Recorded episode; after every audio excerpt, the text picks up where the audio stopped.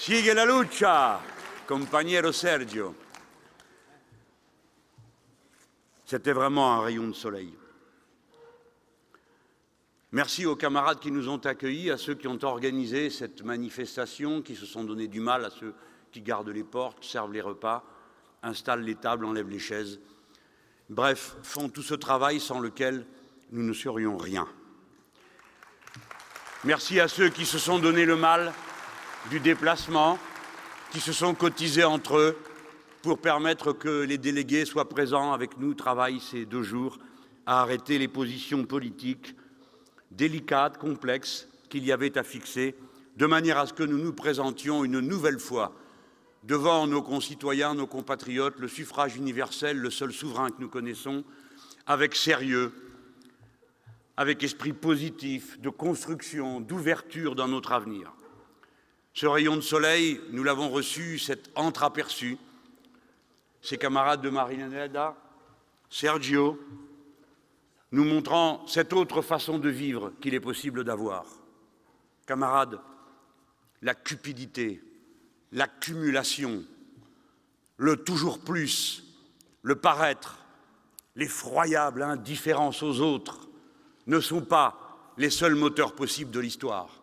Tout au contraire, ils la font reculer, tandis que la loi du cœur, qui vous porte aux autres, fait avancer toute la collectivité humaine et à partir de là, tout le bonheur qu'elle est capable de contenir. Mes camarades, l'hiver a surgi tout d'un coup. Juste avant, c'était euh, un peu l'été. Et des fois, il pleuvait si bien qu'on se disait ça va durer toujours, cette sorte d'été retardé que nous avions. Je suis venu ici avec un, habit de toile, inconscient que je suis, si bien qu'à peine arrivé, il m'a fallu courir, aller acheter cette jolie veste que vous me voyez. Il y a trois vaches sur le côté, je, sais pas ce que, je ne connaissais pas cette trinité bovine, mais c'est bien. Les camarades m'ont offert, en pensant à vous tous, ceux de la montagne tiernoise, ce couteau pour qu'on casse-croûte ensemble. Et moi, tout à l'heure, je vais leur donner la pièce qu'il faut toujours donner quand on vous offre un couteau. Je les remercie en votre nom à tous, comme à toutes celles et tous ceux dans cette région qui se sont coupés en quatre pour que nous puissions travailler correctement. Cet hiver qui a surgi, regardez-le, c'est la neige qui est tombée au Puy-en-Velay, au Mont d'Or, et cette petite pluie glacée qui nous est tombée dessus hier, cet hiver qui ressemble aux unes des journaux que je regarde quand je passe dans les kiosques, en me disant que les irresponsables qui pratiquent ce lepénisme médiatique, qui jouent chaque jour à se faire peur, en oubliant que leurs unes qui sont affichées avec autant d'impudence sont autant des invites que des signes de racolage. Je vous ai dit, je passais à la gare de Strasbourg et il y avait à la une du journal euh, de l'ami d'enfance de Madame Le Pen, Monsieur Laurent Geoffrin, qui passait ses vacances avec elle. Il y avait euh, Madame Le Pen avec euh, un sondage bidon de plus. Mais le plus frappant, ce n'était pas le sondage bidon à mes yeux, quoique je voyais glousser les beaufs qui passaient, se donnant du coup d'entre eux. Ce qui est quand même extraordinaire, c'est que dans ce journal, il y a quatre pages, chères d'ineptie, mais quatre pages du chef de l'État, du président de la République, qui nous livre ses profondes pensées sur l'avenir de l'Europe. Mais ce n'est pas là-dessus qu'ils font la une. Quelle époque Regardez cet hiver de l'esprit. Lorsque nous nous sommes réunis pour nos estivales, si vous vous en souvenez, je vous, je vous appelais à réfléchir à notre responsabilité d'être humain. Je vous disais, regardez, la dette écologique s'est creusée. Cette année, c'est à partir du 20 août, l'an passé c'était le 23, que tout ce que nous prenons sur la Terre, elle ne pourra le reconstituer. Que s'est-il passé depuis? Avez-vous entendu qu'on se soit mobilisé, qu'on ait réfléchi au problème? Non. On s'est interrogé sur la meilleure manière de jeter les Roms à la rue. Vous vous souvenez? Nous avons évoqué le dérèglement climatique, quelques sourires en coin. Comment peut-on évoquer cette question dans un discours politique, sinon pour faire autre chose que le mentionner nous appelions aux solutions. Il y en a, si l'activité humaine est en cause comme nous le croyons tous. Que s'est-il passé depuis le rapport du GIEC qui a confirmé et aggravé le pronostic sur lequel je me basais au moment où je vous interpellais? Vous vous souvenez Nous étions en train d'évoquer ce qui se passe à la centrale de Fukushima en rappelant qu'une catastrophe naturelle comme un tsunami lorsqu'il déferle sur des cabanes de pêcheurs, pauvres pêcheurs. Mais lorsqu'une catastrophe naturelle déferle sur une installation humaine, comme une centrale nucléaire, alors c'est tout autre chose qui est à l'ordre du jour, comme c'est tout autre chose qui sera à l'ordre du jour lorsque le niveau de la mer ayant monté, et il monte, il faudra déménager des centaines et des milliers d'installations humaines qui se trouvent là où bientôt sera l'eau. Que se passe-t-il? Où est la mobilisation des gouvernements, des grands esprits, des puissances de ce monde Des milliards accumulés?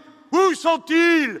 Devant les grands défis qui sont posés à l'humanité. De quoi nous parle-t-il Que nous propose-t-il comme mobilisation générale en tant qu'être humain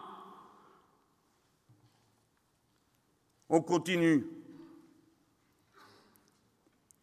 Tant que le tricastin n'aura pas posé problème, au point qu'on s'interroge, alors la centrale de Fessenheim, qui est arrivée en fin de vie, continuera à tourner sans qu'on n'y fasse rien. Sinon, de temps à autre, quelques vagues engagements du président de la République, c'est dire qu'ils ne valent rien. On parlera du dérèglement climatique, mais que restera-t-il de ce gouvernement Sinon, Notre-Dame-des-Landes, nouvelle contribution à l'aggravation de l'effet de serre en irresponsabilité totale. Que restera-t-il des décisions des puissants qui n'ont rien fait à la conférence de Copenhague à propos du climat? Il restera d'eux qu'ils ont été capables de commencer séance tenante les négociations du grand marché transatlantique, qui sont un épisode de plus du grand déménagement permanent du monde, dont les rapports présentés par la Commission européenne elle-même attestent du fait que puisque les marchandises circuleront davantage, alors toutes les dévastations liées à l'hyperproductivisme se développeront en même temps que se développeront les émissions de CO2 et de gaz à effet de serre. Il restera de ce gouvernement qu'il est celui qui a capitulé sans condition pour l'ouverture du grand marché transatlantique alors même qu'il se savait espionné par les États-Unis d'Amérique. Il restera de Notre-Dame-des-Landes, il restera de Tricastin sans rien faire, il restera de Fessenheim sans rien faire. Et combien d'autres? Voilà pourquoi il faut se fâcher et il faut maintenir, quoi qu'il en coûte, le feu de la colère en soi, qui est le refus de la résignation, non pas de parti, non pas même de citoyens d'un pays, la France, notre patrie, mais d'êtres humains assumant nos responsabilités à chaque instant de composantes de cette humanité universelle. Il restera de ce gouvernement qu'au moment où il faut mettre en cause le productivisme, parce qu'il est le responsable du saccage du monde, parce qu'une chose après l'autre, il conduit en même temps que l'on fait des grandes phrases contre les énergies carbonées, à vouloir exploiter partout les gaz de schiste. Il faudra se souvenir que c'est ce gouvernement qui, pour la première fois, aura affirmé que la gauche, la leur, est ralliée au productivisme, parce que l'impôt, le crédit d'impôt, compétitivité, qui représente 20 milliards de cadeaux en année pleine faits au grand patronat, c'est le développement du productivisme car cela signifie produisez ce que vous voulez, n'importe où, n'importe comment, n'importe quoi, du moment que vous produisez. Et l'État ne contrôlera même pas, a dit le ministre des Finances. Quel usage vous faites de ce crédit d'impôt? Une sorte de blanc-seing donné sur l'impôt au moment même où l'on observe que 85 milliards, c'est-à-dire plus que le service de la dette, sont annuellement dérobés, soustraits à l'effort de la collectivité par les puissants qui font de l'optimisation fiscale, comme ils disent, parce que dans la langue des belles personnes, c'est comme ça qu'on appelle le vol et l'escroquerie à ce devoir collectif. «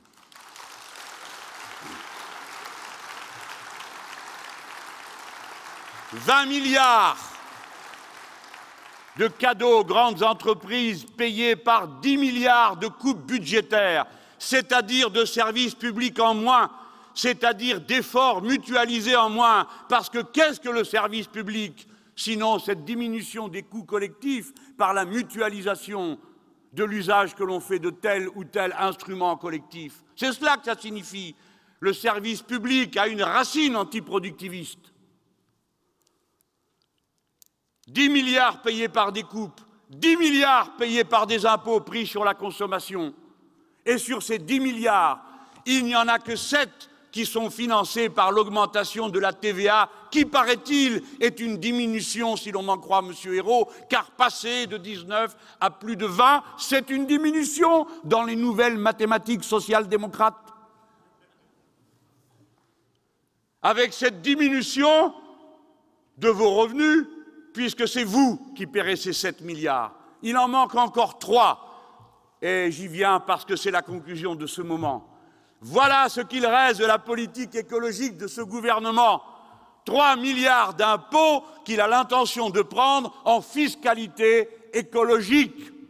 L'écologie ramenée à la punition, l'écologie diminuée à cette trouvaille du chef de l'État qui n'a rien fichu pendant toutes ces années où il aurait dû réfléchir à l'avenir du socialisme et à son actualisation du temps où il dirigeait à coups de petites embrouilles le Parti socialiste.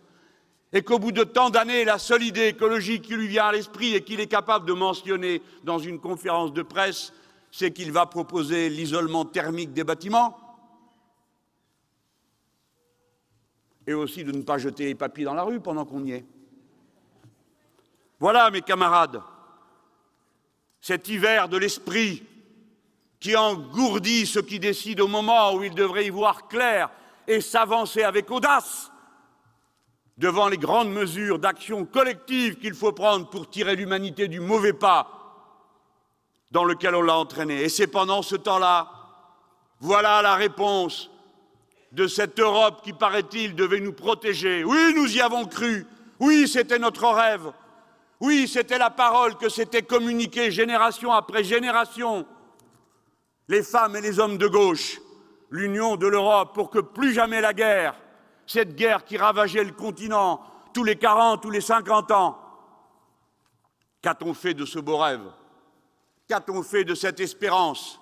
Regardez, on a fait les Roms, c'est-à-dire on a fait entrer plusieurs pays qui avaient des minorités maltraitées, humiliées, rabaissées, et on ne leur a rien demandé, sinon une seule et unique chose. Ouvrez vos frontières, travaillez moins cher, achetez nos produits. Que faites-vous de vos populations? On s'en fout, on s'en moque. Et voici ces pauvres diables qui se remettent sur les routes, et on dit Ah, ils ne vivent pas comme nous, on ne peut pas les assimiler. Regardez, ils sont sales, ils sentent mauvais, ils habitent dans des baraques en tôle ondulée. Dans le meilleur des cas, sinon c'est dans du carton. Regardez leur mode de vie. Ce que vous appelez le mode de vie, ça porte un nom. Ça s'appelle la pauvreté. Ça s'appelle la misère. Ils n'ont pas de goût à être sales. Ils n'ont pas de goût à vivre sous du carton. Et quand leurs enfants vont à l'école, ils ont le goût d'apprendre.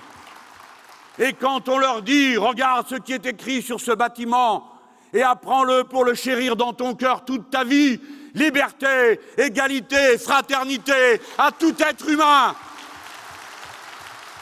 Oui, camarades, j'ai été élu local pendant de très nombreuses années.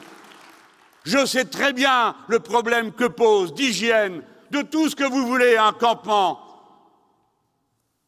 Mais aucun cas n'existe où c'est une raison pour jeter de pauvres gens à la rue, de piétiner les jouets des enfants, de les arracher des écoles, de les pousser comme des animaux vers la commune suivante où recommence leur martyr et la détestation de tous ceux qui les entourent.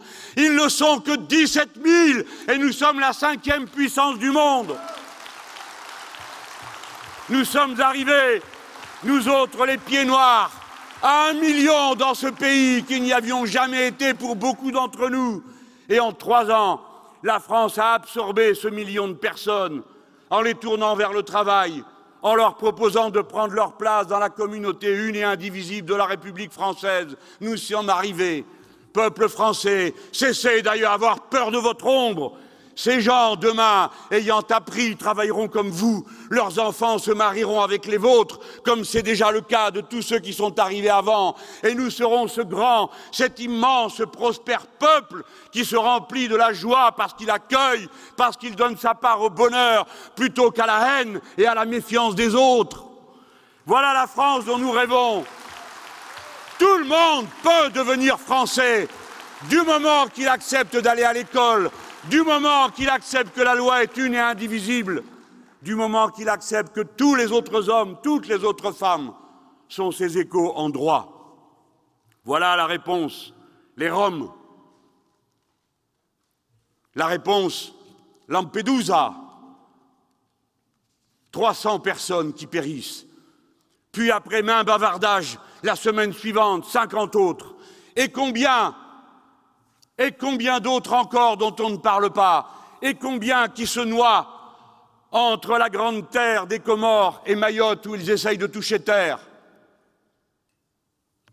C'est tout ce que nous sommes capables de faire. La première puissance du monde, l'Europe, tout ce qu'elle a à dire, c'est nous allons multiplier les gardes frontières pour qu'il n'y ait pas l'appel d'air, bla bla bla bla bla. C'est tout ce que nous avons à dire. Mais pourquoi ces gens partent-ils de chez eux? Posez-vous la question. Croyez-vous qu'ils aient le goût d'aller s'exposer en mer avec leurs enfants? Pourquoi partent-ils? Parce que vous les avez ruinés. C'est vous qui avez amené les marchandises à bas prix dans leur pays, ruiné l'agriculture. C'est vous qui les faites travailler comme des animaux et qui fermez les usines quand vous trouvez encore moins cher plus loin, plus pauvres et plus misérables. C'est vous qui les chassez et qui, pour finir, les insultez en vous demandant Mais il n'avait qu'à pas monter dans ces bateaux du mauvais Molière, que diable allait-il faire dans cette galère? J'entendais la voix de ce pauvre homme en Tunisie qui disait Pourquoi ai-je laissé partir mon fils? Pourquoi l'ai-je laissé partir? Je vais, je vais voir les autres jeunes. Je leur dis, ne partez pas, vous allez mourir. Ne partez pas. Ce sont des hommes, des femmes, des enfants. Ce pourraient être nos frères, nos sœurs, notre famille. Ne le perdez jamais de vue, camarades. N'acceptez jamais d'entrer dans leur logique pourrie. N'oubliez jamais que chacune de ces personnes, ce pourrait être comme n'importe lequel d'entre vous qui a au moins un de ses grands-parents qui est un étranger, ce pauvre diable que nous avons été génération après génération, croupissant de misère, où les plus courageux partent les premiers pour aller tirer tous les autres d'affaires. Ce sont les courageux qui meurent, ce sont les têtes dures qui disparaissent, et l'humanité est privée du sel de la terre qu'ils représentent. Voilà ce que signifient ces meurtres. Nous sommes coupables du massacre des innocents qui meurent en mer Méditerranée, qui meurent dans l'océan Indien. L'Europe est coupable avant d'être celle qui veut bien par compassion s'occuper de ceux qu'elle a condamnés. Voilà cette parole que je veux porter. Alors je l'ai fait comme d'habitude en criant, en parlant fort, en levant les bras. Ah, vous aurez des photos de moi bientôt à faire paraître à côté de la belle dame qui, elle, a été si laborieusement dédiabolisée. Dix-sept fois est parue dans six journaux différents la même photo de moi, un jour de grand vent où je parlais dehors avec un mégaphone. Dix-sept fois, camarades. Ça, c'est la diabolisation du républicain qui parle avec son cœur. Combien de fois, la belle dame? Un camarade a fait le recollement de ces photos. Je vous en parle pour que vous vous souveniez que c'est une guerre que nous nous livrons les uns contre les autres. Il a fait le recensement de ces photos, constatant 17 fois la même pour moi, et il a découvert qu'il y avait un dessin qui évoquait terriblement ce visage de moi, dans le vent, les cheveux décollés, la main levée. C'est un dessin qui est paru en Angleterre pour célébrer l'assassinat de Marat. Hum, je suis en bonne compagnie. Cette nuit de l'esprit, camarades, c'est celle qui a commencé en Europe.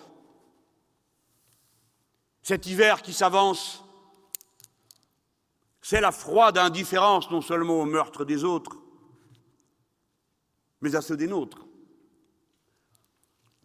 Je vous ai dit et je vous répète, c'est un signal de régression civilisationnelle. L'espérance de vie en bonne santé recule. Mais pas seulement l'espérance de vie en bonne santé, ce qui est quand même grave. L'espérance de vie tout court recule. Elle recule dans sept ou huit pays. Mais dans tous les pays, elle recule quand il s'agit des travailleurs. Et camarades, l'espérance de vie qui recule le plus aujourd'hui, c'est celle des femmes. Dans 17 pays sur 27 dans l'Union européenne, c'est l'espérance de vie des femmes qui recule, et 10 pays pour les hommes. L'espérance de vie en bonne santé en France est passée à 61 ans, 8 mois. C'est un recul d'un an par rapport à 2010. 63 ans et demi pour les femmes, 59 ans pour les ouvriers. En 2012, l'espérance de vie des femmes, je dis bien l'espérance de vie des femmes, pas l'espérance de vie en bonne santé, est passée de 85 à 84. Alors, mesdames, messieurs les têtes d'œufs, qui avaient proclamé que puisqu'on vit plus longtemps, il faut travailler plus longtemps, pourquoi est-ce que vous ne proposez pas de faire travailler moins longtemps les femmes puisqu'elles meurent plus vite? Ah, mais c'est que ça serait un problème. Si elles travaillaient moins longtemps, c'est-à-dire si elles étaient moins exposées à toutes les souffrances de notre temps, c'est-à-dire la précarité qui vous pourrit la vie, la précarité énergétique qui fait que quand vous avez la petite paye de précaire au travail, vous ne savez pas si vous aurez encore l'eau ou l'électricité demain à votre domicile, et cela vous tue à petit feu eh bien, si vous les faisiez travailler moins longtemps, alors elles vivraient plus longtemps et cela déséquilibrerait vos comptes. Quelle misère les êtres humains vivent, naissent, meurent. Quel problème insoluble. Ce problème insoluble s'appelle la société. Ce problème insoluble s'appelle vivre ensemble. Ce problème insoluble s'appelle devant un problème, il existe toujours une solution. Voilà ce que ces grands esprits ont perdu de vue. Mais en attendant, le recul est inscrit dans les faits. Plus personne ne peut le contester. Et par conséquent, nous sommes en droit de demander des comptes. C'est ce que font toutes les populations. Alors, les voici qui aussitôt veulent vous prendre en tenaille. Taisez-vous, taisez-vous, mettez-vous en rang, voici l'ogre, l'extrême droite. C'est eux-mêmes qui la font se développer. Ils disent, les petits bourgeois qui vivent au chaud dans leur maison, c'est un repli sur soi. Non, vous n'avez rien compris. Un fasciste ne se replie pas sur soi. Vous ne les connaissez pas, vous ne fréquentez pas les gens, vous ne parlez pas. Ils sont persuadés qu'ils ont trouvé la solution. Et d'ailleurs, c'est marqué dans le journal. On leur dit, si vous n'êtes pas contents, ceux qui ne sont pas contents vont voter pour les extrêmes. Les extrêmes, c'est la formule pour dire euh, un tiers Mélenchon, deux tiers Le Pen. Ils vont voter pour les extrêmes.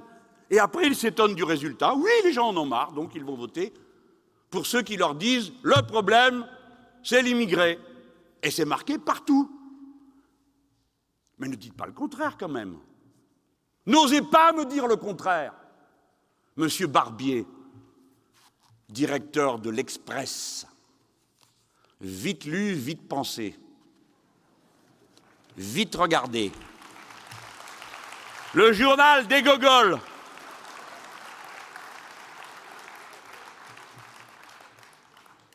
Le seul qui vous met directement la main aux fesses quand vous êtes assez bête pour vous laisser faire.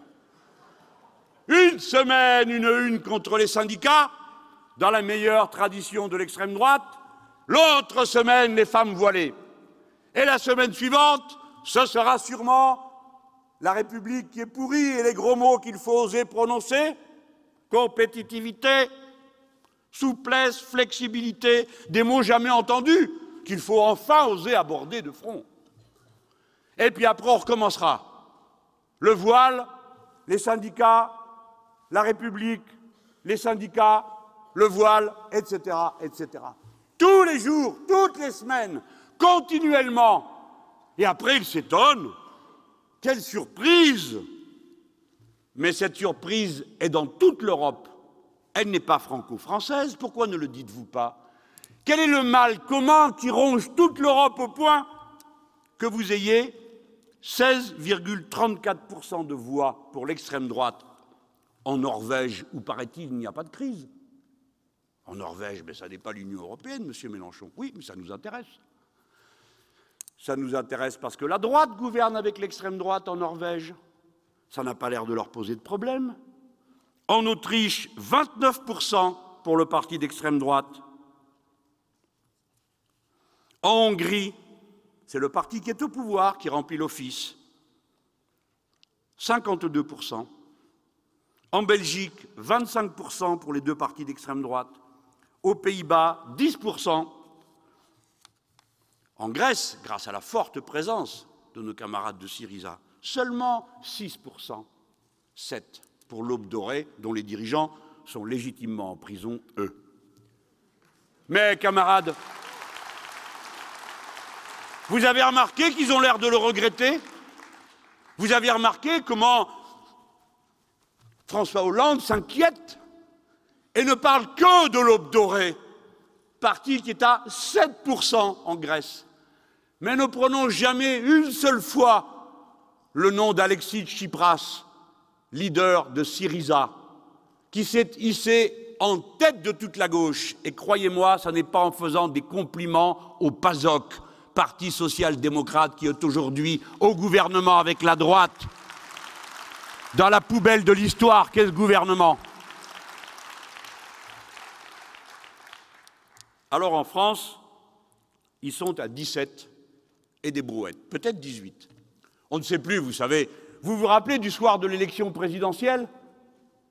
Madame Le Pen était à 19. Ils avaient décidé que c'était 20.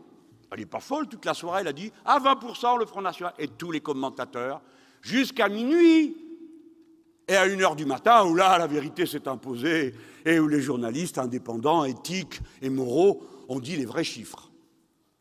Elle était à 17. Ces gens se donnent un mal de chien pour la faire gonfler, et c'est comme si ça servait quasiment à rien. Voilà maintenant, depuis septembre 2011, que le journal des révérences, le journal Le Monde, fait des publi-reportages sur les municipales. Vous vous imaginez, l'année dernière, on était en train de parler du traité européen, qui peut-être a quelque chose à voir avec ce qui se passe dans tous ces pays. Eh bien, eux, ils faisaient une campagne pour mettre en garde. Vous savez, comme ces journaux qui, à la première page, mettent en garde contre la prostitution avec des photos euh, qui donnent à penser. Eh bien, mettent, ils mettent en garde contre l'extrême droite tous les jours, encore aujourd'hui. Hier, deux pages, plus un reportage. Tous les jours, sans arrêt. Et tout ça pourquoi? Un ou deux petits points de plus? Décidément, ces journaux n'ont pas beaucoup d'influence. C'est pourquoi il n'est pas prouvé qu'ils soient vraiment utiles. Camarades, maintenant, je ne vais plus badiner. Il le faut pourtant, il faut mettre un peu de sourire. Sinon, l'histoire semble tellement se répéter pour ceux qui ont de la culture, ceux qui ont de la connaissance. Mais alors, au moment où cela se produit, la question qui se pose, c'est si eux font ça, si eux proposent ça, l'extrême droite, la droite, qui finissent par gouverner ensemble, et parfois avec les socialistes, comme ça s'est produit en Grèce, avant l'aube dorée, il y avait déjà un parti d'extrême droite qui s'appelait le Laos, si mes souvenirs sont bons. Ils ont gouverné avec les socialistes, ça ne les dérangeait pas. Où est l'alternative? Tout de même, c'est à nous qu'on demande des comptes. C'est à moi qu'on demande des comptes sur l'extrême droite. Mais je rêve, j'hallucine. Allô, quoi? À moi? Mais quand je suis allé à Hénin-Beaumont, c'est bien moi qui y suis allé. C'est pas Harlem Désir, c'est pas Martine Aubry. Comment j'ai été accueilli là-bas? Par les grands esprits du mouvement socialiste Vous vous en souvenez tous, quelle honte ce fut. Ils défilèrent les uns derrière les autres contre moi. Et ils ont réussi, à l'aide de 13 électeurs bidons, ceux-là ils ont été reconnus par le Conseil constitutionnel, donc ce n'est pas une calomnie de le dire. Le Conseil constitutionnel a repéré 13 électeurs qui n'existent pas et qui sont censés avoir voté au deuxième tour. Mais ils ont vaincu, ils ont gagné. Mais que ne présente-t-il devant tout le pays le héros de cette victoire, l'homme qui a battu Madame Le Pen? Où est passé Monsieur Philippe Kemmel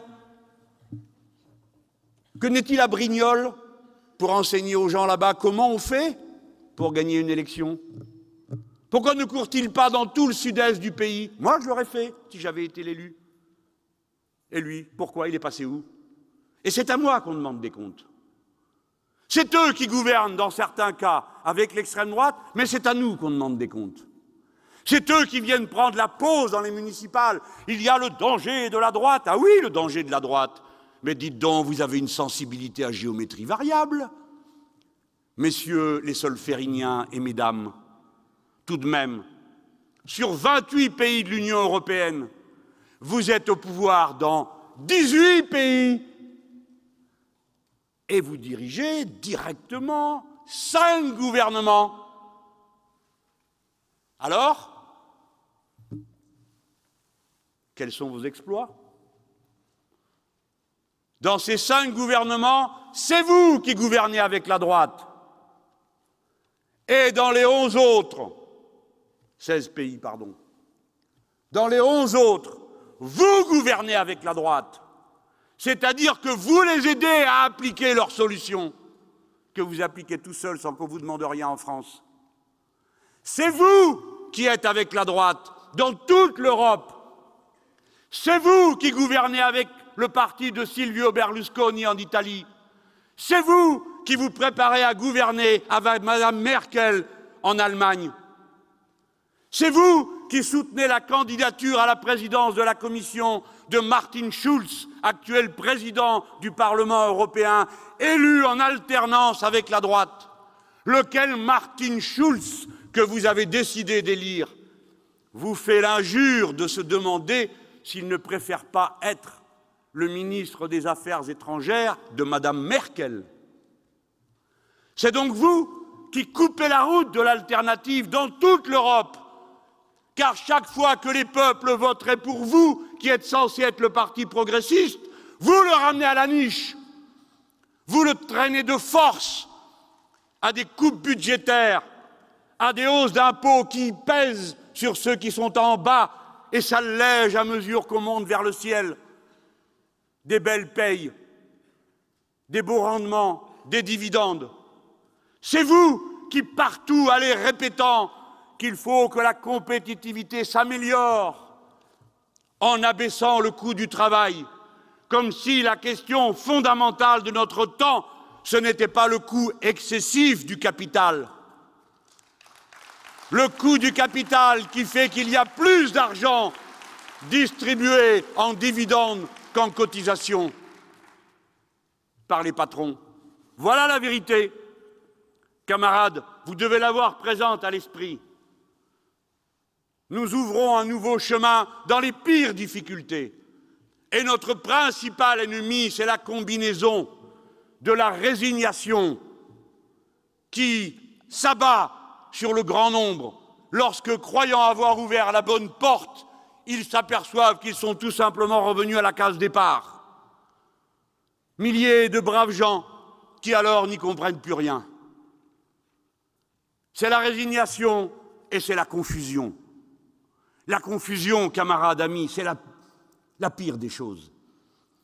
On cite souvent Camus pour dire que mal nommer les choses, c'est aggraver le malheur du monde. Mais cette affaire ne date pas de Camus, c'est Platon lui-même qui dit la corruption de la cité commence avec celle des mots. C'est quand vous ne pouvez plus penser clairement, parce que les mots qui étaient clairs ont changé de sens, parce qu'ils sont utilisés à double, à triple facette, que quand on vous dit gauche, vous compreniez souveraineté du peuple et partage, et que vous découvrez que c'est la souveraineté de l'argent et l'accumulation qui se fait du même côté. Comment voulez-vous qu'on y comprenne quelque chose si tout n'est qu'apparence, tout n'est qu'illusion, tout n'est qu'en confusion? Certains s'en faisant même une doctrine communicationnelle, ça s'appelle la triangulation. Ça a été inventé par Tony Blair. Je prends les mots de l'ennemi pour lui ôter le tapis sous les pieds. Au passage, je le tapis sous les pieds à tout le monde. Plus personne n'y comprend rien. Voilà dans quoi nous évoluons. Pour terminer sur ce que j'ai à dire sur l'Europe, puisque nous lançons le texte qui va être débattu par les comités du parti. Dans quelques mois, l'élection européenne sera la grande élection politique de notre pays, parce qu'elle va trancher sur la question du futur de l'Europe. Notre ambition, vous le savez, est de passer en tête de la gauche. Solennellement, je le dis à nos concitoyens, c'est le dernier point de passage qui vous permet non pas de réorienter, mais de refonder l'Europe, de donner un signal assez fort pour ne pas s'abandonner au désastre vers lequel roule tout le vieux continent une fois de plus. Camarades, nous devrons avoir une proposition à faire pour que, à notre tête, se porte un candidat à la présidence de la Commission, comme tous les partis le feront. Actuellement, le secrétariat du parti de gauche opine pour que ce soit Alexis Tsipras, le grec, qui nous représente tous, de manière à ce que notre vote puisse être à la fois un vote politique et un vote de fraternité avec le peuple grec. Je le dis parce que certains ont proposé que ce soit moi qui le fasse. Mais je crois que la meilleure idée, c'est Tsipras. Bien sûr, ça lui vaudra quelque embarras dans son pays, il est possible. Pas tant que ça. Les élections européennes auront lieu aussi en Grèce. Et je pense que c'est un bon coup de main que nous donnerions à nos camarades, qui les rapprochera du pouvoir que de porter sa candidature.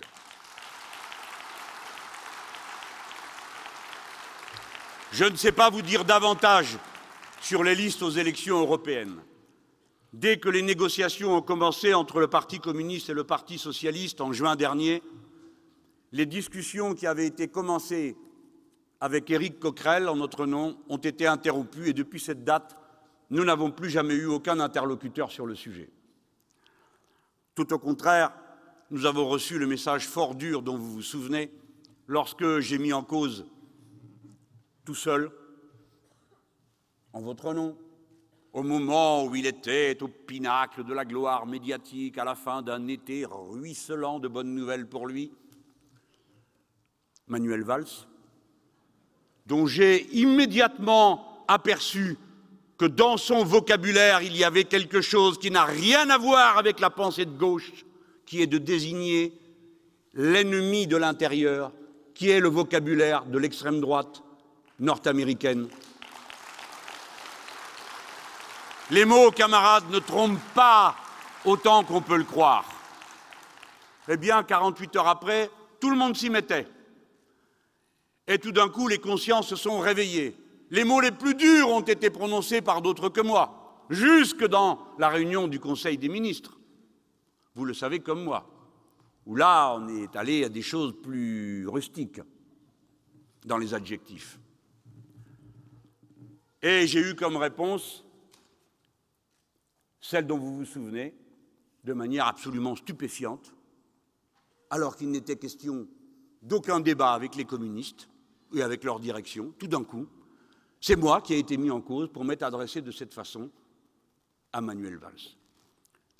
C'était tellement énorme que vous vous en souvenez, j'en ai eu euh, le souffle coupé.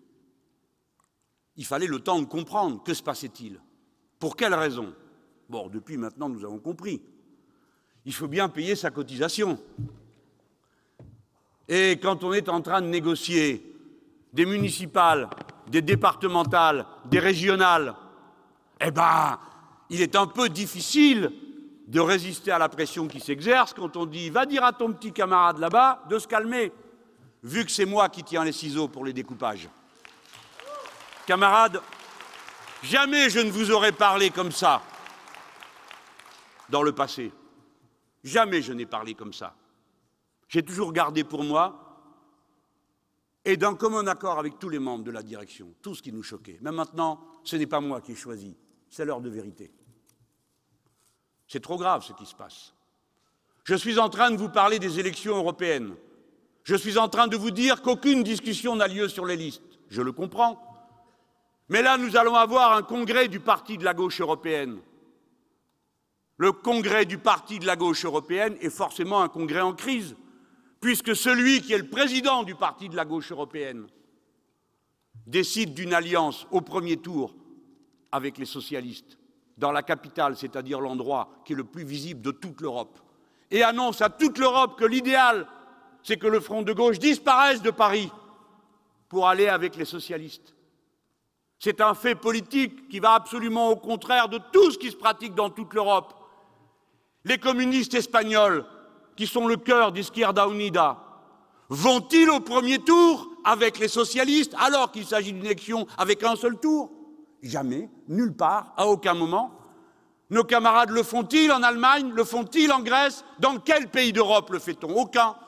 Et nous, les Français, nous donnerions à voir comme modèle le ralliement à ceux à qui nous disputons l'autorité d'être les premiers à gauche Camarades, ce n'est pas un événement micro-local, à supposer que Paris puisse jamais être conçu comme un événement local, que cette décision parisienne. C'est une décision européenne qui impacte tout le mouvement que nous représentons et que nous essayons patiemment de construire. C'est très difficile, il y a des pays où nous sommes à l'état de bribe, d'autres où nous sommes un peu plus forts. Partout on discute, on cherche son chemin à tâtons en voyant la catastrophe s'avancer. Alors non, je vous en prie. L'élection municipale n'est pas une mise entre parenthèses de la politique. Je le dis parce que depuis toujours, les élections municipales pour les femmes et les hommes de gauche, c'est un moment d'éducation populaire où l'on fait le lien entre le local et le global, où l'on explique pourquoi les mille et une plaies du quotidien viennent de causes plus profondes auxquelles on essaye de répondre au plan national comme au plan local. Et dans la réponse locale que l'on apporte, on préfigure les changements que l'on fera dans la société. Voilà comment, camarades, l'allocation d'études pour les étudiants a été inventée dans les municipalités de gauche. Voilà comment le RMI a été inventé dans une municipalité de gauche. Voilà comment les activités périscolaires ont été inventées dans les municipalités de gauche.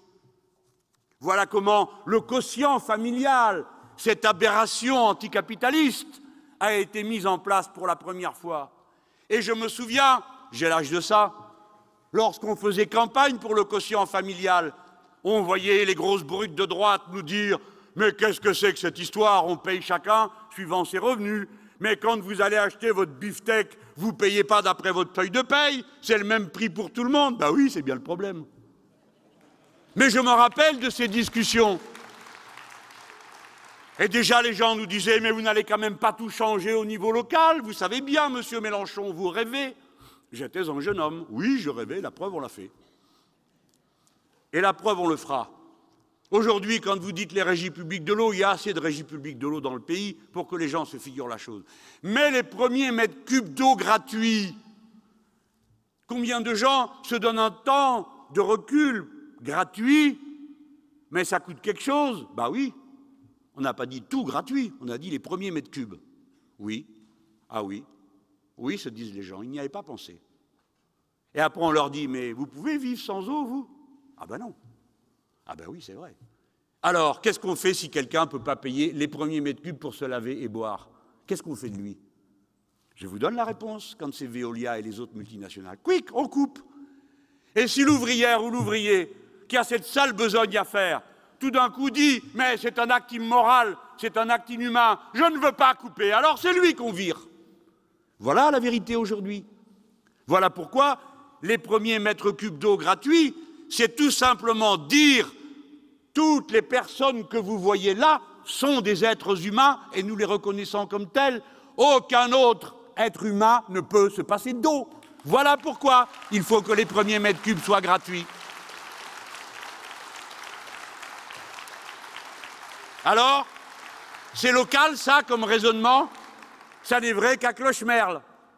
Nous autres, à Clochemerle, nous ne voulons pas des premiers mètres cubes gratuits parce que nous avons des ivrognes qui ne vont pas travailler. et qui d'ailleurs n'ont pas besoin d'eau.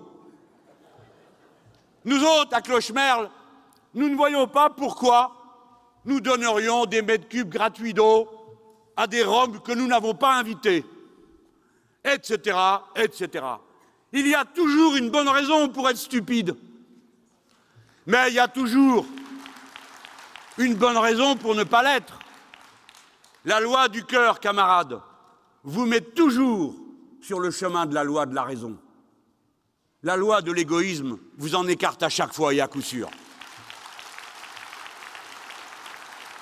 Non, les élections politiques, monsieur Carvounas, ne sont pas des élections locales. Quelle régression, enfin, au point où ils en sont. Dans son communiqué de félicitations à Pierre Laurent, Carvounas écrit Alors que la droite essaie de tromper les électeurs en nationalisant le scrutin municipal à venir. Ça, c'est les solfériniens. Donc, l'élection municipale qui vient n'est pas une élection nationale. C'est une suite d'élections locales. 46 millions de personnes sont appelées au vote le même jour. Mais on n'est pas au courant. Deux patates ne font pas un sac de pommes de terre. Et comme M. Carvounas n'en a vu que deux, il n'arrive pas à imaginer que 46 millions de personnes sont convoquées pour voter le même jour. Et pourquoi faire, je vous prie, élire 500 000 personnes dans des conseils municipaux Conseils municipaux dans lesquels, c'est bien connu, on discute des sous qu'on a mis ensemble à Clochemerle. Dites ça existe, Clochemerle, je vais avoir des histoires encore. Pas possible. Allez, moldu les bains. Voilà. Mais non. Le quart des budgets des communes est représenté par les dotations de l'État. Les dotations de l'État que l'État reverse aux communes, c'est de l'argent qu'il a déjà pris dans les communes et qu'il redonne aux communes. Autrefois, c'était perçu directement et localement par les quatre taxes. Le quart du budget. Donc vous ne parlez pas de politique quand on vous annonce qu'il y aura un milliard et demi de moins d'euros mis à la disposition des collectivités locales, non, ce n'est pas un sujet politique. C'est un sujet local qu'on va régler localement. Ben oui, il va falloir trouver la différence. Enfin, c'est une mauvaise plaisanterie. Ce n'est pas un sujet de politique nationale. Mais enfin, 95% des 500 000 personnes que vous allez élire seront les grands électeurs à un niveau ou à un autre au niveau communal ou au niveau départemental, seront les grands électeurs des sénateurs, qui sont des parlementaires, qui établissent donc la loi, la même pour tous. L'élection d'un conseiller municipal est le premier tour d'une élection parlementaire, la sénatoriale. Vous ne le savez pas, je vous l'apprends. Et si donc vous vous proposez de donner tout le pouvoir à ces gens sans vous occuper de la suite. Figurez-vous qu'eux s'en occupent. Eux commencent déjà à discuter des accords pour les élections suivantes. L'élection municipale est une élection politique parce qu'elle convoque tout le corps électoral, parce qu'elle va mettre en situation de responsabilité politique 500 000 personnes, parce qu'elle va concourir à l'élection de parlementaires, parce que ce sera la première élection que les Français verront passer depuis l'élection présidentielle de 2012 et l'occasion qu'ils auront de dire intuitu personné à des personnes qu'ils connaissent bien, qui leur avaient dit votez pour nous et vous allez voir, dorénavant ça sera plus comme avant, et qui s'aperçoivent que dorénavant c'est comme auparavant, et des fois c'est pire. Et vous croyez que les Françaises et les Français vont passer à côté de ça en disant non, non, je vote pour ma fontaine, je vote pour ma bordure de trottoir, bien sûr qu'ils vont le faire. Mais à quel moment peuvent-ils oublier tel ou tel député qui a voté de telle ou telle manière à l'Assemblée nationale et qui se trouve dans le Conseil municipal? C'est une élection politique parce que le vote va avoir lieu alors qu'on est en train de discuter de la loi qui crée les mégapoles qui absorbent tout le territoire du pays autour des grandes métropoles la métropolisation. C'est une élection politique parce que deux lois sont cachées qui vont ensuite arriver après l'élection municipale sur la décentralisation. Parce que ces gens sont en train de trafiquer pour changer la République une et indivisible en une addition de sénéchaussées, de baillis, de duchés, de baronnies, de comtés, de marquisats, dont disposent ceux qui se trouvent là sans consulter personne, puisque les Solfériniens ont voté un amendement proposé par la droite à l'Assemblée nationale qui permet à des collectivités locales de fusionner sans qu'il y ait de référendum, si bien que si cette loi s'était appliquée au moment où elle a eu lieu, il n'y aurait pas eu besoin de voter pour créer la région Alsace, à laquelle le peuple souverain s'est opposé en votant massivement non. Les conseillers municipaux que vous devez élire à tout prix doivent tenir cette bannière de l'unité et l'indivisibilité de la République française. Ils ne doivent pas accepter cette loi à géométrie variable que préfigure l'éclatement du territoire et sa métropolisation avec des puissances devant lesquelles l'État devrait s'incliner, c'est-à-dire la volonté générale. Toutes les élections sont liées. Voilà la raison pour laquelle c'est le moment d'affirmer notre autonomie, notre indépendance, nos propres positions non négociées, présentées telles quelles, pour que le peuple tranche. Tout le monde comprend ça.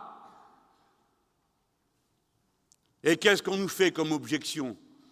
Une espèce de terrorisme de pacotille en nous disant Ah, mais il y a le danger que la droite nous élimine du deuxième tour. Menteur Menteur Aux élections cantonales, il faut, pour être présent au deuxième tour, douze et demi des inscrits, c'est-à-dire de la totalité des gens qui sont présents sur la liste électorale, qu'ils aillent voter ou non.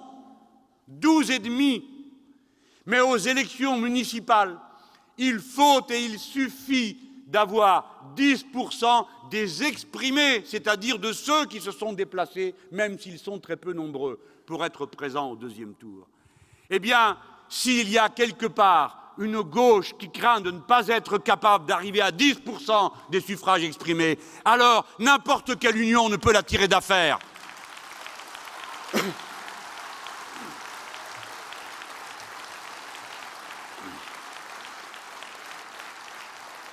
Loin d'augmenter la gauche, les listes de confusion la diminuent. Camarades, quelle aurait été l'élection présidentielle si le Front de gauche n'avait eu un candidat commun et s'il n'avait rassemblé 4 millions de voix? Comment se serait fait le deuxième tour, je vous prie, si le but était bien de chasser Nicolas Sarkozy?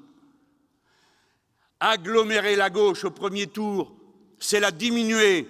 Faire disparaître le front de gauche, c'est augmenter l'abstention, car il n'y a que ceux qui ne connaissent rien à l'état d'esprit du pays pour croire qu'il suffira une nouvelle fois d'agiter le chiffon rouge du vote utile pour que les gens se précipitent à aller voter pour des gens qu'ils connaissent comme étant des menteurs, qui ne tiennent pas leurs promesses.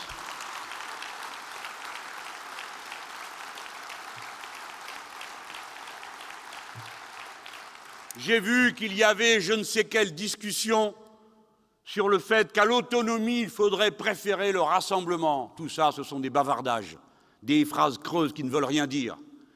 Car si l'on n'est pas autonome, on ne peut pas rassembler. Vous ne pouvez pas rassembler celui qui va payer l'augmentation de la TVA avec celui qui l'a décidé au premier tour. Vous ne pouvez pas l'obliger à se dédire d'aller voter au premier tour sur une liste avec quelqu'un qui va l'obliger à rester au travail jusqu'à 66 ans, ce fourbe qui préside l'État et qui a dit qu'il allait faire la retraite à 60 ans et écrit à l'Europe que ça sera 66. Vous ne le pouvez pas. Vous ne pouvez pas avoir dans vos listes les ouvrières et les ouvriers qui sont tout seuls dans leur lutte, trahis et abandonnés, et à qui vous diriez Allez, maintenant, retour à la niche et vous tirerez sur la laisse pour les ramener vers la main qui les frappe.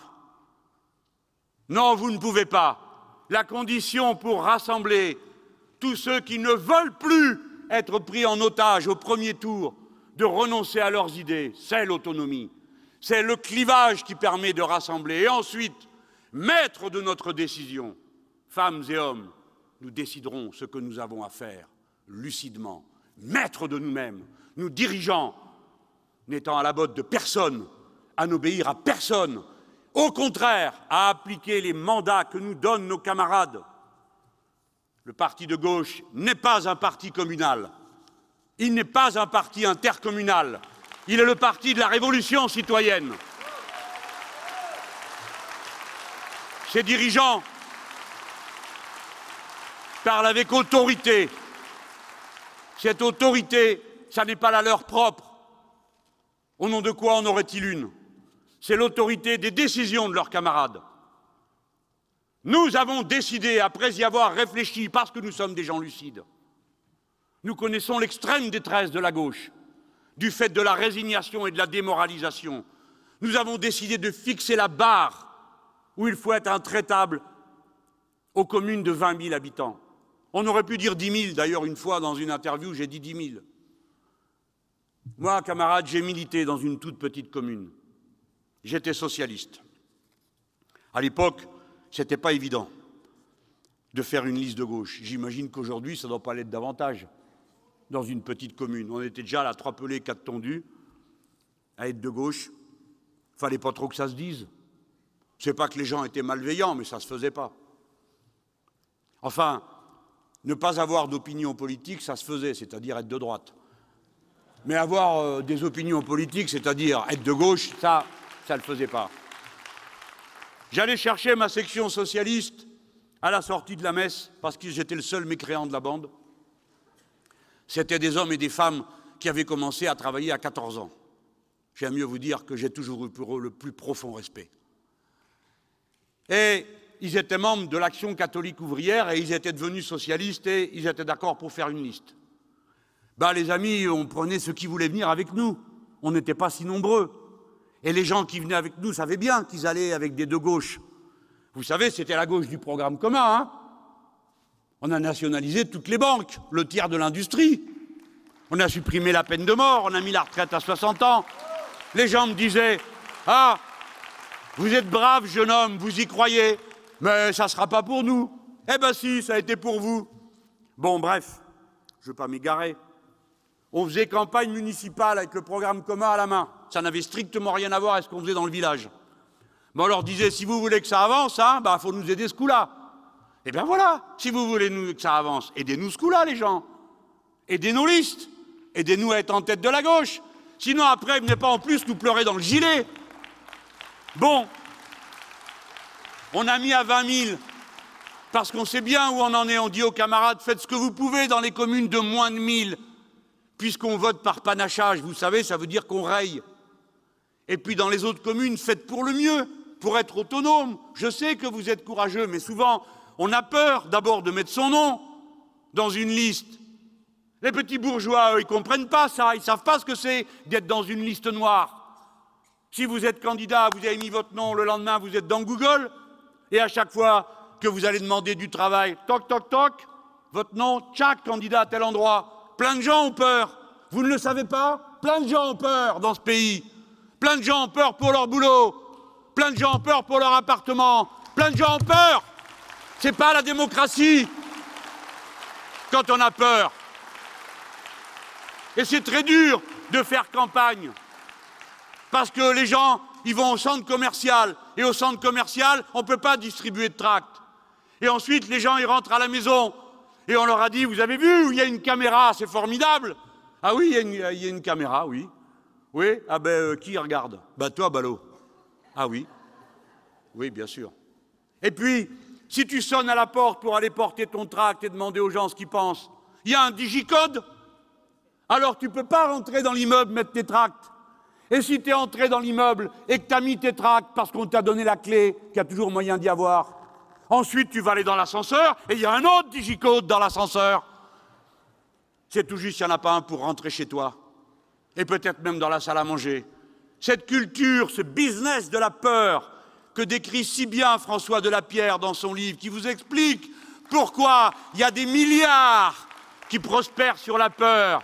Et voilà pourquoi vous avez des sécuritaires qui sont jamais que des représentants de commerce des boîtes à digicode, à caméra, à matraque, à gaz et ainsi de suite.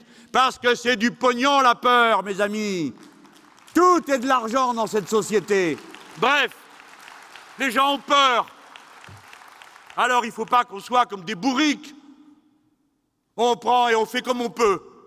Mais qu'on ne nous oblige pas à être sur des listes où c'est déjà risqué pour y faire des choses qui sont contraires à notre conscience.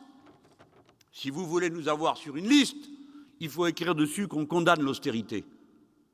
Parce que nous, on condamne l'austérité. Parce que nous, on n'est pas d'accord pour que les pauvres gens souffrent. Et dans votre liste, il faut que vous écriviez que vous condamnez l'austérité, et des fois même, il faut rajouter que vous êtes pour la retraite à 60 ans.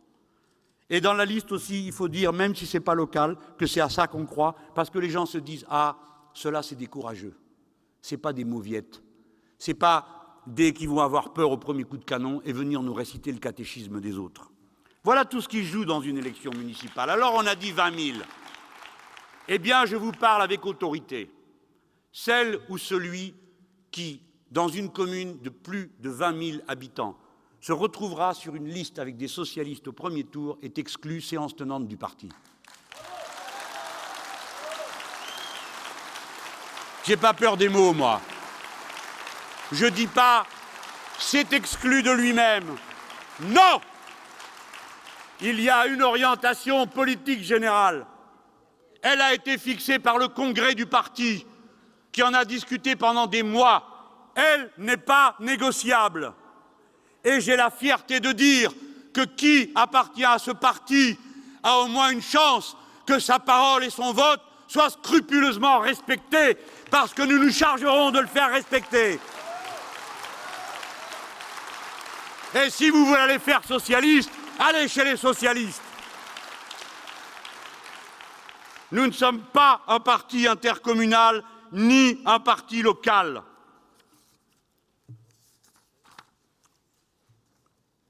National comme l'élection elle-même. Regardez tout ce que j'ai déjà dit. Et même ça. J'en viens au front de gauche. Personne n'est obligé d'être membre du Front de gauche.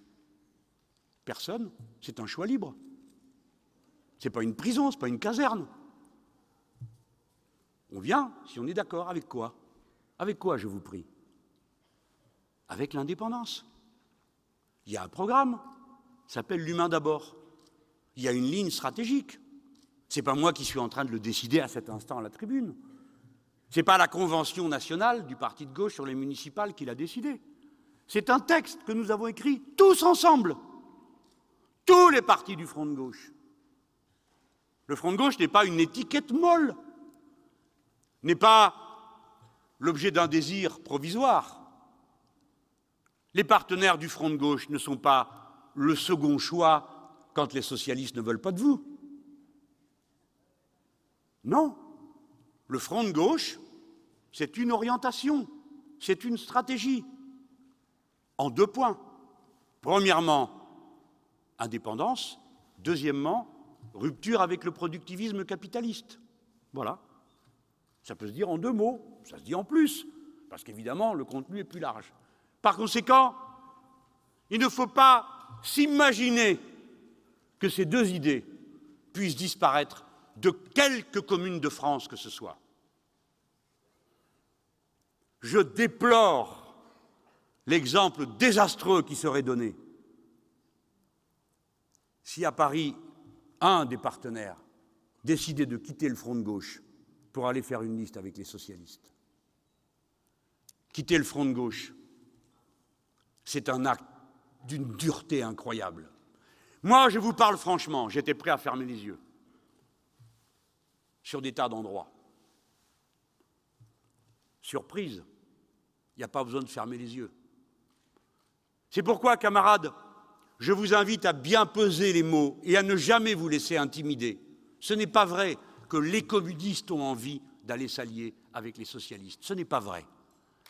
Dans une majorité, une écrasante majorité de communes, les communistes ont déjà voté leur fidélité au front de gauche qu'ils ont créé et dont souvent, localement, ils portent seuls sur le dos le poids.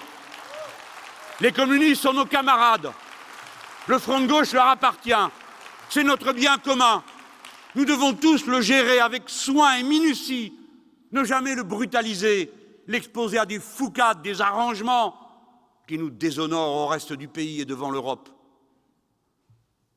Il n'y a pas de danger à Paris de droite et d'extrême droite au premier tour, ce n'est pas vrai. Il n'y en a pas.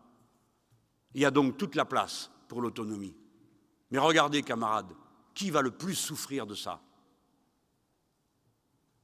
À Paris, il y aura une liste du Front de gauche, et c'est Daniel Simonet qui l'amène.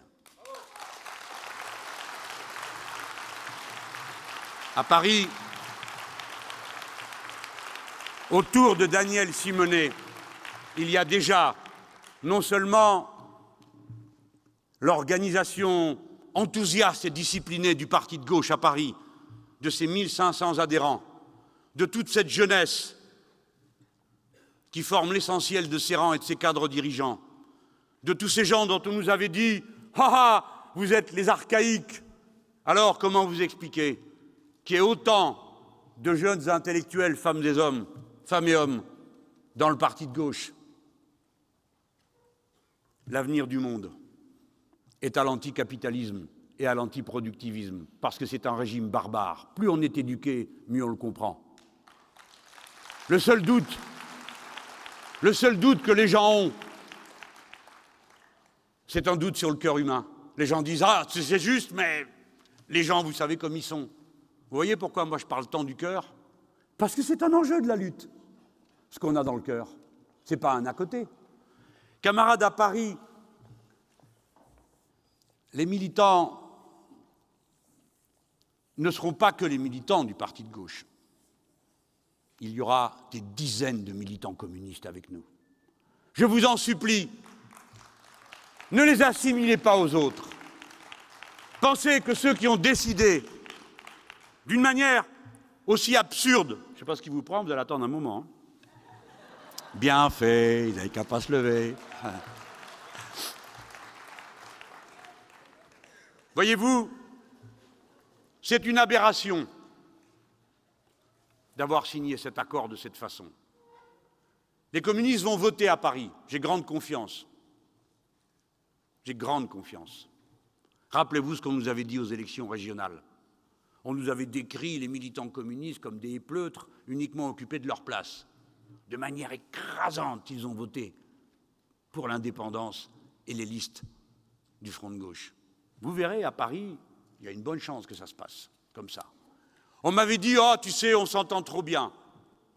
Au Mans, on ne pourra pas, hélas, faire autrement qu'une liste de premier tour. Bien sûr qu'il y a des gens très bien localement. On n'est pas en train de dire que les socialistes sont des chiens. On ne leur reproche pas d'être socialistes. Ils le sont, c'est bien. Mais ne demandez pas à nous de l'être. Nous, on propose autre chose. Et demain, vous verrez, il y en a plein qui viendront avec nous. Eh bien, au Mans, 56% des communistes ont décidé de faire la liste du Front de gauche au premier tour. Je vous cite le Mans, sans doute parce qu'il y a un ministre dans la municipalité que ça aide pas trop à avoir envie. Les camarades comprennent bien qu'on ne peut pas faire la manif le jeudi contre le ministre et le dimanche aller voter pour lui. Même à Paris, on devrait arriver à le comprendre. Même à Paris, où on est loin des réalités souvent parmi les belles personnes. Camarades, regardez ce qui est en train de se passer. En maintenant, ferme notre cap. En parlant cru et dru. En montrant une invincible volonté d'insoumission. Petit à petit, les failles s'ouvrent. Des gens se disent, mais quand même, s'ils sont si têtus, c'est qu'ils doivent avoir une bonne raison, et d'ailleurs nous-mêmes, nous pensons comme eux. N'est-ce pas Madame Duflot qui a dit quand on est ministre, on a une muselière? Aussitôt, les gens ont entendu nos cris Pas de muselière et nous en sommes fiers. Alors plein se sont dit Oui, bah, nous aussi, pourquoi pas Et nous avons dit Nous voulons faire une majorité alternative, comme ils ont ricané, comme ils ont ri, comme ils se sont amusés de voir le parti de gauche puis Jean-Luc Mélenchon, puis tout le front de gauche parler de majorité alternative. Mais qu'est-ce que vous dites? On ne comprend rien. Majorité quoi? Ils ne comprennent rien. Jusqu'au jour où il se trouve une Eva Jolie pour venir à la manifestation du 5 mai dire on passe un coup de balai sur la Ve République. Parce que pendant toute la campagne présidentielle, nous avons respecté Eva Jolie, même quand nous n'étions pas payés de retour. Et voici que la réflexion s'est approfondie avec ses camarades. Regardez qui l'entoure, les jeunes gens courageux qui luttent pour s'approprier des logements pour les plus pauvres, des jeunes gens courageux qui se battent pour les droits des femmes, etc., etc. Et ceux-là se disent mais c'est une contradiction totale que notre courage militant quotidien et la politique qui se pratique. Alors peut-être que celui-ci parle fort, mais c'est quand même lui qui a raison. Et alors on va l'aider. Et ils disent faisons des majorités. Ils nous proposent de faire des majorités avec nous, camarades. Et c'est le moment où on leur dirait Ah non, pas question, pas de majorité alternative, vite, retournons voir nos amis socialistes. Mais ce serait absurde. C'est l'indépendance, le clivage qui permet le rassemblement social de tous ceux qui sont en lutte contre la politique d'austérité. Mais c'est le clivage et l'autonomie qui permet le rassemblement politique de tous ceux qui veulent autre chose. Si nous n'étions pas indépendants, ils ne proposeraient pas de faire des listes avec nous, ils se proposeraient de les faire tout seuls. Et d'ailleurs, c'est ce qui arrange les socialistes. Avez-vous remarqué qu'on ne cesse de nous demander comment, pourquoi nous osons mettre en cause leur sublime majesté, monsieur le baron, madame la duchesse, monsieur le marquis de Ratapoil-les-Bains alors que menace à nous porte le parti des Dobermann? Ces questions-là, on les pose à nous. Ils s'acharnent à essayer de trouver la faille, à trouver un accord avec un d'entre nous. Mais quand parle-t-il d'accord avec Europe Écologie Les Verts, qui, eux, vont présenter des listes dans toutes les communes? Ils n'en parlent jamais. Sauf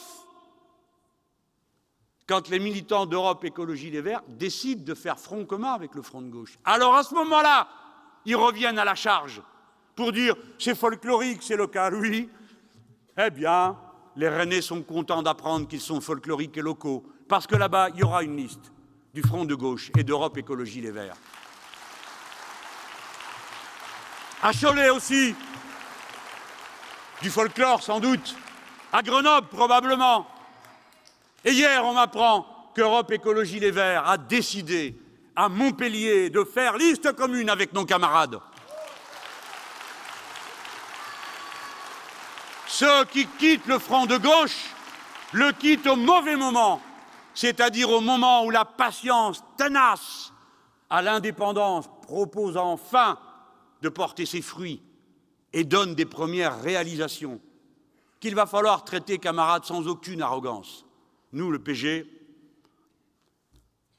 nous n'en avons pas. D'ailleurs, tout le monde le sait, la preuve, on nous propose des têtes de liste nulle part.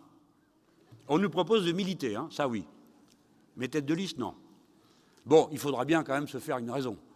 Nous n'allons pas faire tête de liste que dans les communes où les communistes vont avec les socialistes. C'est pourquoi, ah ben oui, je dis, il ne peut pas y avoir que Paris et Toulouse. C'est pourquoi je dis aux camarades de ma direction communiste de se ressaisir pour qu'on ait une discussion d'ensemble et pas émietté dans tout le pays. J'ai jamais vu un truc pareil, moi. On va se comprendre, camarades. Pourquoi? Je vous ai dit tout à l'heure, ne confondez pas, ne globalisez pas. Les communistes sont d'abord front de gauche, d'abord indépendants, d'abord rebelles. Camarades, six des onze membres de la direction communiste sont sur des listes autonomes au premier tour. C'est eux la majorité, sauf erreur. Par conséquent, nous allons nous comprendre, nous allons nous entendre si nous, nous tenons bon et si nous le faisons avec toute la fraternité dont nous sommes capables. Nous devons sans cesse tendre les mains. Ne vous arrêtez pas aux caricatures, ne vous laissez pas entraîner dans les bisbilles, les micmacs, les vieilles rancœurs à recuire sans cesse. On a mille raisons de ne pas se supporter. Il faut aller à celles qui permettent d'être ensemble. C'est à ce travail-là que vous devez vous consacrer. Ne vous résignez pas à l'idée qu'ici ou là, tel groupe de communistes nous quitte pour retourner avec les socialistes plutôt que de rester au front de gauche. Voilà, mes camarades, pendant que vous étiez en train de travailler hier, je suis allé rendre visite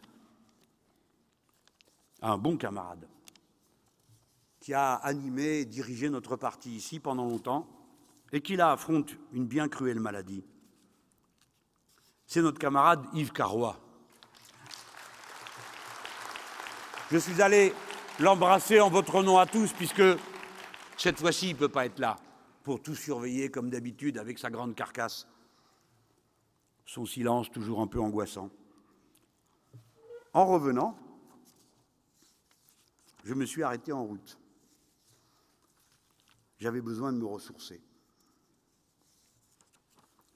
C'est vrai, vous savez, c'est une drôle d'ambiance. Hein Moi, ça ne m'amuse pas de faire ça. Des fois, je lis dans la presse, ils disent s'il veut se mettre dans la lumière, ben vas-y un peu pour voir dans la lumière. Tu vas voir ce que c'est. Déjà, pour les garçons, ça va vous permettre de comprendre ce que c'est que d'être une fille. Vous tapez tous les relous de la terre. Déjà, ça vous fait une bonne éducation de base. Pas que les relous, hein. Il y a tellement de gens gentils, vous savez, ils s'accrochent à nous, parce qu'on est le dernier espoir. Tenez bon, monsieur Mélenchon, vous avez l'air fatigué. On me dit dix fois par jour que j'ai l'air fatigué, je vais finir par avoir l'air fatigué. Vous avez l'air fatigué aujourd'hui. Non, non, ça va, merci. Vous êtes fâché? Non, non, c'est ma tête. Bon. Faut, faut, dix fois par jour. Bon, c'est quand même tellement de chaleur, tellement de grand cœur que ça aide. Mais moi, j'ai besoin de ça, parce que c'est dur, camarade. Moi, j'imaginais pas que j'allais me retrouver dans ce que je considère comme la ligne droite. Le moment où il faut passer le flambeau, c'est maintenant.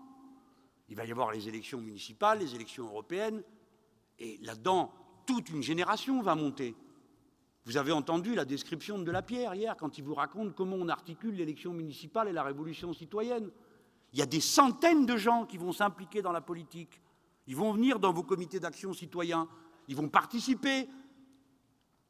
Vous serez un autre parti à la sortie de tout ça, avec d'autres gens, et vous aurez fait avancer le processus de la révolution citoyenne. Ils ricanent, mais nous, on ne ricane pas, camarades. Quand on va voir nos camarades tunisiens, je ne vais pas faire de l'exotisme politique. Je ne fais pas du tourisme politique. Je vais regarder je me dis, mais si c'est mon tour, si c'est moi qui dois diriger une période pareille, comment je vais m'y prendre? Qu'est-ce qu'ils font de bien Qu'est-ce qu'ils font de pas bien?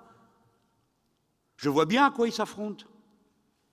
Je vois bien les donneurs de leçons français qui là-bas gouvernent avec les fascistes des NADA.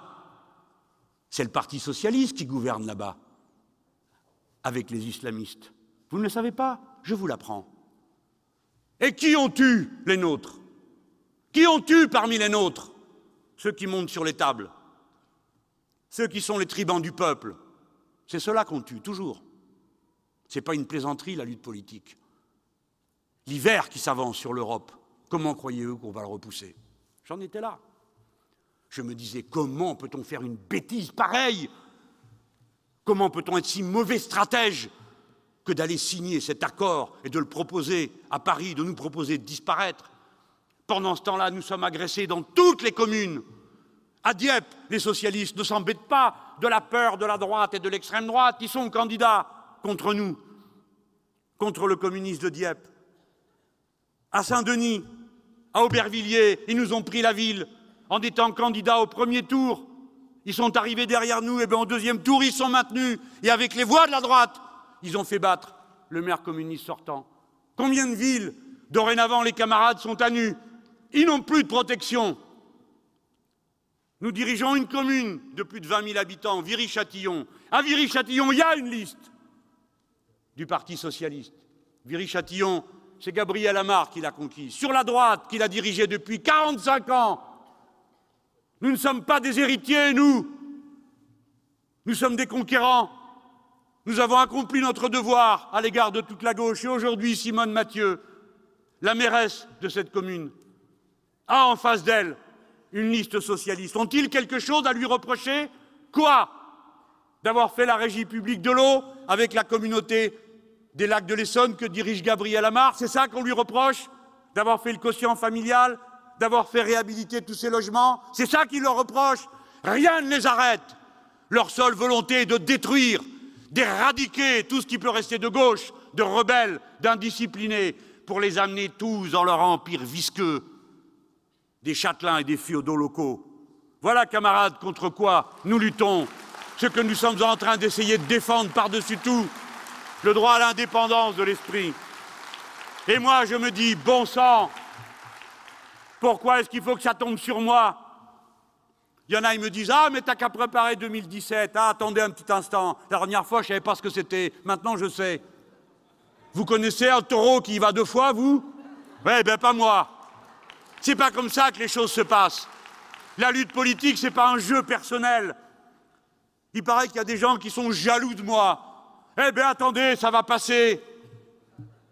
Tout passe, sauf l'idée dont nous sommes les dépositaires, sauf la flamme qu'il faut passer de l'une à l'autre, de l'un à l'autre, en ayant la dignité du combat à porter. Bon, j'en étais là. J'ai vu Yves, ça m'a pas remonté le moral, un camarade qui va mal. Mais lui, sa tête fonctionne, il m'a dit comment il voyait les choses. Mais il est malade. On passe à Clermont. Est-ce que j'arrive là? Ça va ficher la pagaille. Je sais de quoi vous parlez. Alors on fait une petite halte. Et vous voyez les photos là? On vous les a montrées? Il y a une exposition qui porte le nom qui me plaît. La volonté de bonheur. C'est un mauvais moment. Hein vous voyez les camarades là? Les fascistes étaient partout. Les ligues occupaient les places essentielles du pays. Et à ce moment-là, il y a eu le grand sursaut. À gauche, le sursaut révolutionnaire du peuple qui nous a amenés au Front populaire, à la grève générale et aux immenses conquêtes de la classe ouvrière. Les premières qui n'étaient pas dans le programme. Oui, oui, mais moi, je me rappelle de tout ça. Ce n'était pas dans le programme. je voyais toutes ces photos. Et parmi les courageux qui étaient là, les plus courageux que tous, ça se dit au féminin. Dans les photos, on voit les courageuses. Il y a plein de manifs, on ne voit pas les femmes devant. J'étais là avec deux camarades qui sont plus jeunes que moi, une autre génération. Bon, ils regardent, ils disent rien, les ballots, ils n'osent pas trop parce que le vieux est là. Alors je leur dis, euh, il manque quelque chose là, non? On voit pas de femmes. C'est drôle, non? Pourtant, elles y étaient. Et on voit deux photos en pleine bagarre antifasciste. Elles sont là. Et elles ont des affiches. Les femmes veulent voter. Vous n'avez pas la photo là. Regardez comme elles sont courageuses. Et sur les trottoirs, on voit des gars qui les regardent et certains ont un sourire. Vous savez, ce sourire que vous avez vu mille fois dans votre vie, de tous ceux qui sont tellement sûrs d'eux-mêmes qu'ils sont fat sans même s'en rendre compte. Les premiers mètres cubes d'eau gratuite, oui, oui, bien sûr. La retraite à 60 ans, certainement, oui, oui, oui. La cinquième semaine de congé payé. oui, oui, oui, bien sûr, M. Mélenchon. Et ainsi de suite. La force de l'inertie des indifférents. Je vous ai déjà dit ça au Congrès. Hein. J'ai cité Antonio Gramsci. Je hais les indifférents. Et pour ceux qui sont croyants dans la Bible, Dieu vomit les tièdes. Hein? On en a à leur en dire à cela. Bref, j'ai été les voir pour me recharger la batterie, repasser cette photo, regarder cette femme. Elle s'appelle Rose Zener. Camarade, je me suis dit, nous autres, qui à Hénin-Beaumont, avons réhabilité la figure d'Emilienne Mopti que tout le monde avait oubliée, qui avait conduit cette manif de femmes du Puy d'Ahomey au Grand Bureau, et qui avait reçu comme retour de son courage inouï l'arrestation et la déportation par les nazis et la décapitation en Allemagne, parce qu'ils emmenaient les femmes pour les décapiter là-bas. Rose Zener, que vous voyez là, elle est déléguée CGT. Vous voyez, on voit des femmes autour. Elles se sont regroupées autour d'elle. Peut-être qu'elles ne l'auraient pas fait autrement. Mais parce qu'il y avait Rose et qu'elle était courageuse. Et nous devons donner, nous qui tenons la flamme et la transmettons aux jeunes générations, les modèles auxquels ils peuvent s'identifier.